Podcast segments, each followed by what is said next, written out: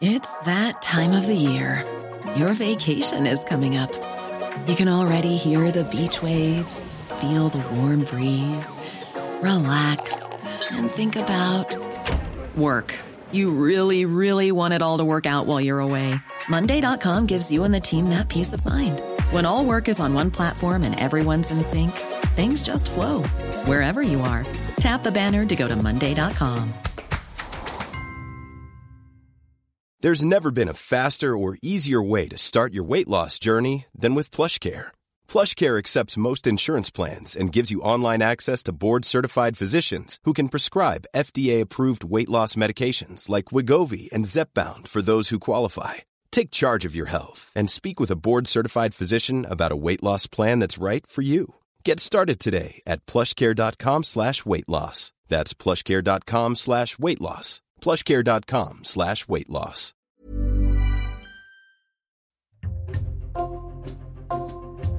Bonjour, c'est Jules Lavie pour Code Source, le podcast d'actualité du Parisien. Mauvaise mère, c'est le titre d'un livre d'une jeune femme de 24 ans qui a raconté pourquoi et comment elle a renoncé à ses droits parentaux sur sa fille. Ali Leonardi, qui a été victime de maltraitance dans son enfance, a estimé qu'elle n'était pas en mesure d'être une mère aimante pour sa fille et elle a préféré la voir confiée à une famille d'accueil. Le livre Mauvaise mère est sorti en mai 2023 chez Fayard. Ali Leonardi témoigne aujourd'hui dans Code Source au micro d'Emma Jacob.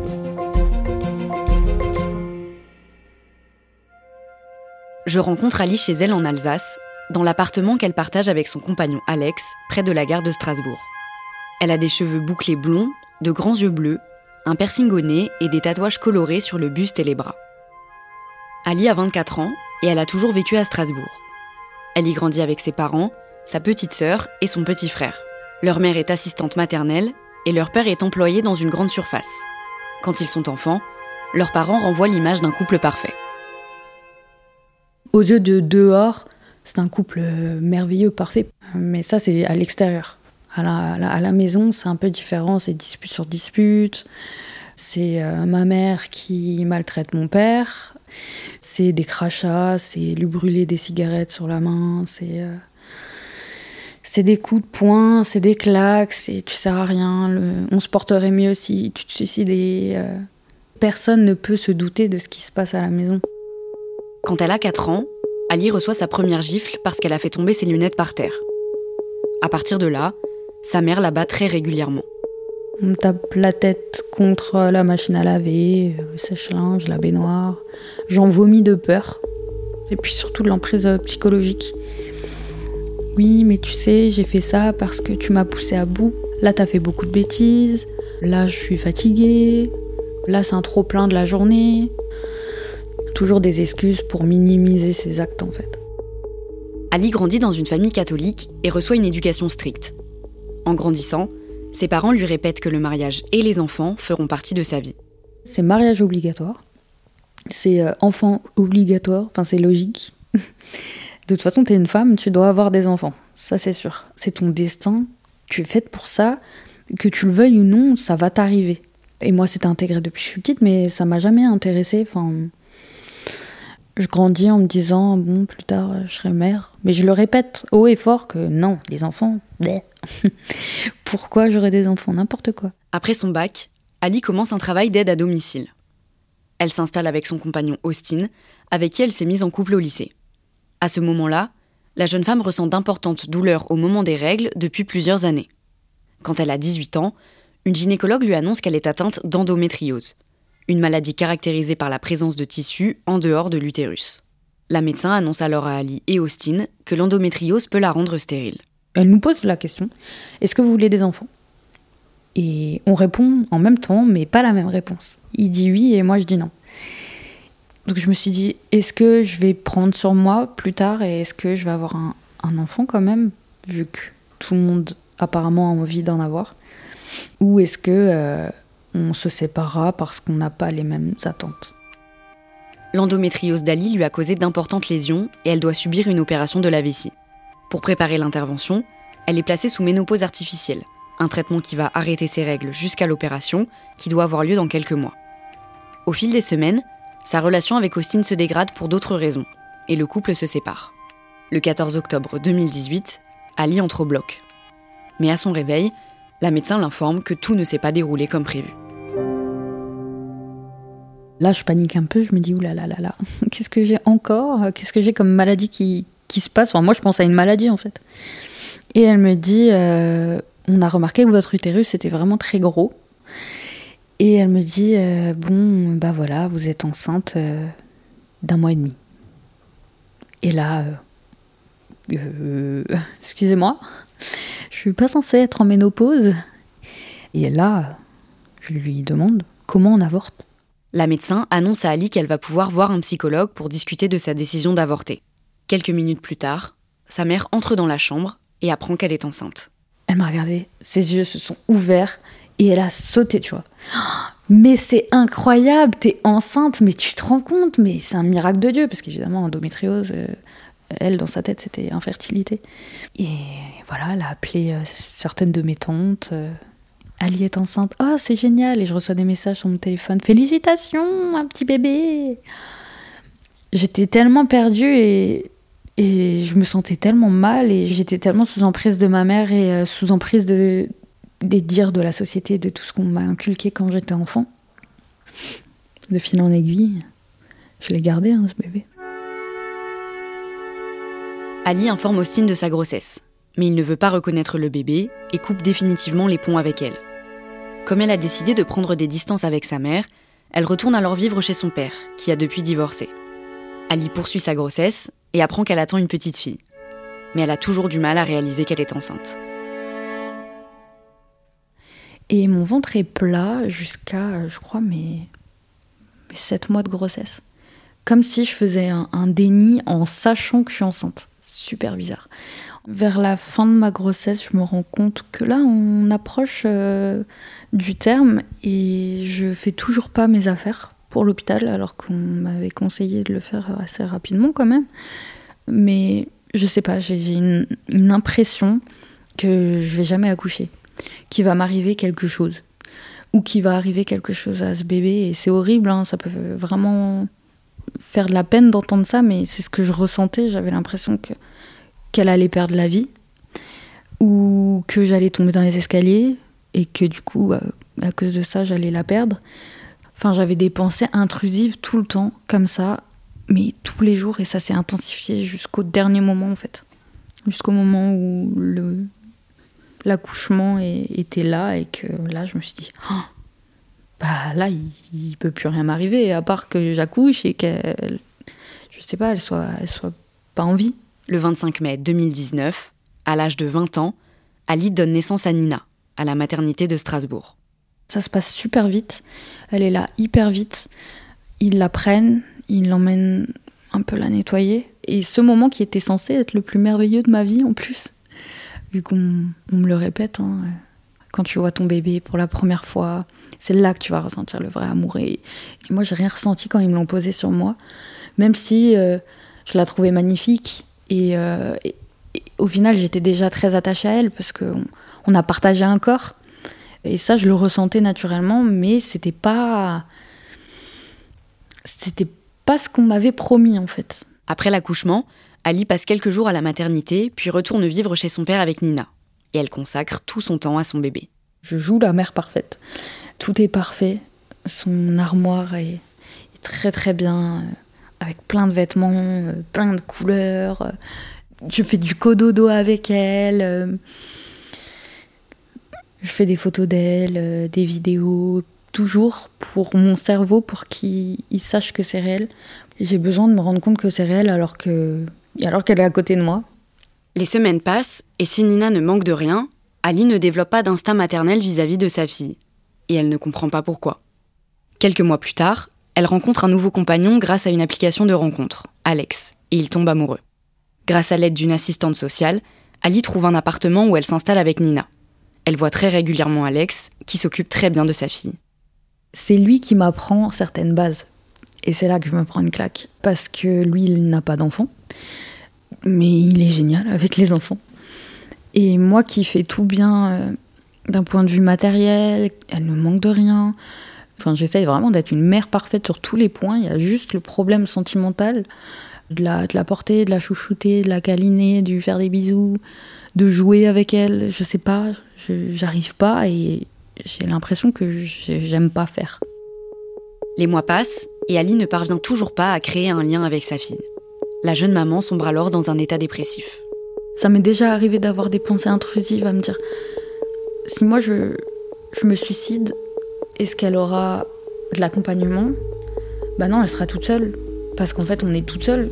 Quand on est parent seul, on est seul. Donc qu'est-ce que je fais? Est-ce que, que je décide de partir avec elle? Par partir, j'entends pas changer de ville. J'entends vraiment mourir. C'est super triste et c'est horrible, mais c'était des pensées de plus en plus intrusives. Et là, je me disais, non, mais je peux pas. En juin 2020, quelques semaines après le premier anniversaire de Nina, Ali fait une tentative de suicide. Elle est hospitalisée plusieurs jours. Lorsqu'elle rentre chez elle, elle dort pendant une semaine. Et un matin, elle décide d'appeler l'assistante sociale qui la suit depuis le début de sa grossesse pour lui demander le placement provisoire de Nina. Quand je passe l'appel à, l'assistante sociale, je me dis que c'est la bonne décision que j'ai à faire sur le moment, que ça va durer un temps et qu'après ça ira mieux. Le 3 juillet 2020, une semaine après l'appel d'Ali, l'assistante sociale et la femme chez qui Nina sera prise en charge en famille d'accueil viennent la chercher. J'ai beaucoup de mal à ce moment-là parce que je sais que les larmes me montent. Et là, la culpabilité est là. Et là, je me dis, c'est super dur. Euh, je, en fait, j'ai quand même des sentiments pour ce bébé, mais je suis pas apte à lui donner et, ça me fait beaucoup de mal. Et ça me fait beaucoup de mal de devoir en arriver à un point où, où je pense que c'est mieux pour elle comme pour moi qu'on ne soit pas ensemble. Pendant qu'elle est placée provisoirement, Ali peut voir sa fille quelques fois par semaine. La première rencontre se déroule dans les locaux de la protection de l'enfance de Strasbourg, accompagnée d'une travailleuse sociale. Elle arrive avec sa famille d'accueil, elle est là, je la vois. Et elle me voit et je m'approche vers elle et là, elle hurle. Elle hurle et euh, elle, fond en larmes, elle pleure et elle court vers, euh, vers sa famille d'accueil.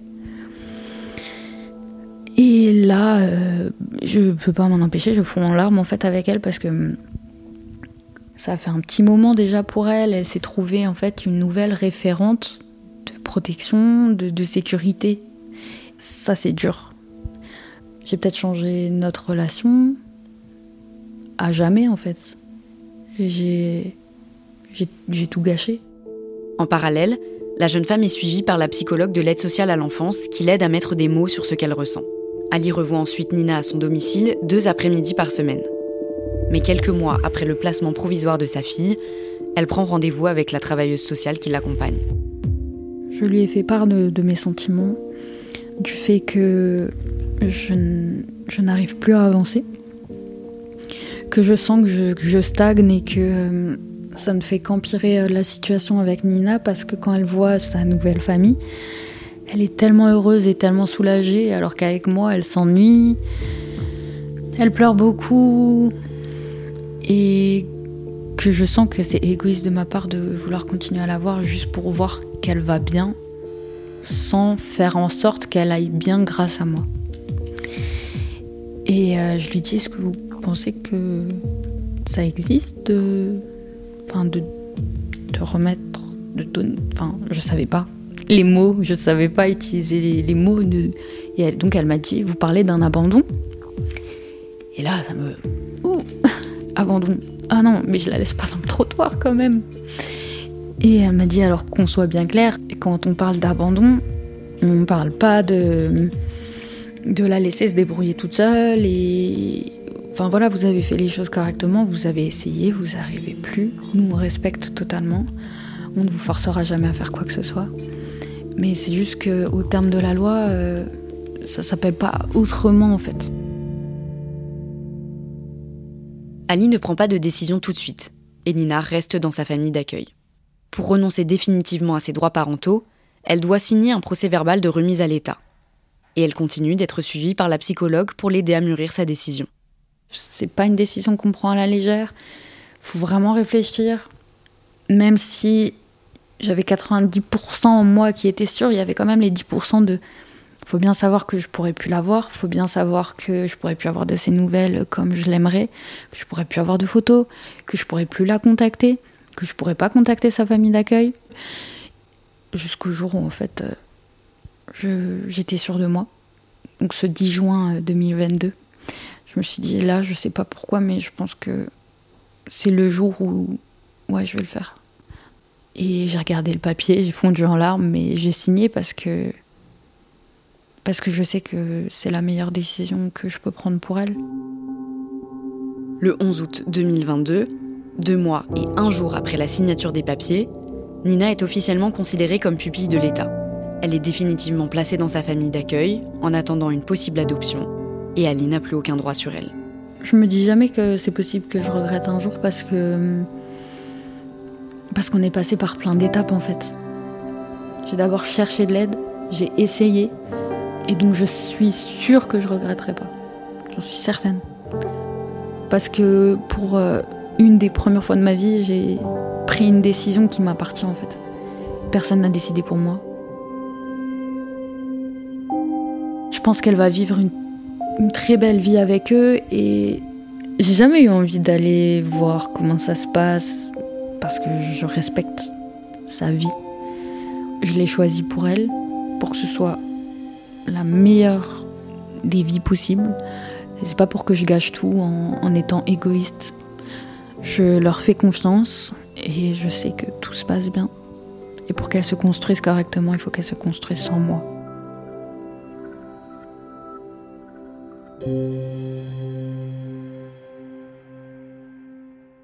Emma, Ali n'aura plus jamais de nouvelles de Nina? Non, parce que c'est la loi. Par contre, Ali est en train de constituer un dossier pour Nina qu'elle va remettre bientôt à l'aide sociale à l'enfance, avec des informations sur elle, sur leur histoire à toutes les deux, et aussi le livre qu'elle a écrit qui s'appelle Mauvaise mère.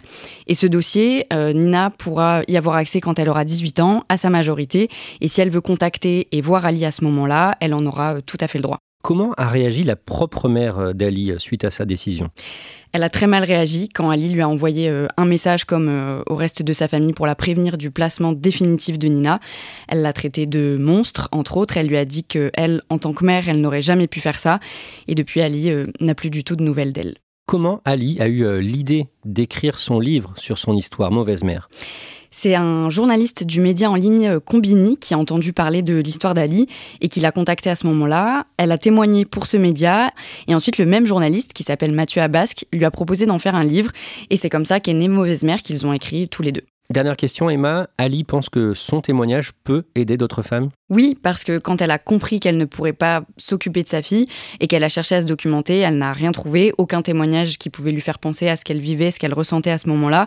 Donc elle se dit que, bien sûr, si d'autres femmes sont dans son cas, son témoignage, son histoire peut les aider euh, à savoir quoi faire. Merci Emma Jacob et je redonne le titre du livre d'Ali Leonardi, Mauvaise mère, publié chez Fayard. Cet épisode de Code Source a été produit par Thibault Lambert, réalisation Julien Moncouquiole. Code Source est le podcast quotidien d'actualité du Parisien. Nous publions un nouvel épisode chaque soir de la semaine, du lundi au vendredi. Pour nous retrouver facilement, abonnez-vous sur une application audio comme Apple Podcast, Google Podcast, Spotify ou encore Amazon Music. Vous pouvez nous écrire directement pour nous faire des retours. Code source at leparisien.fr.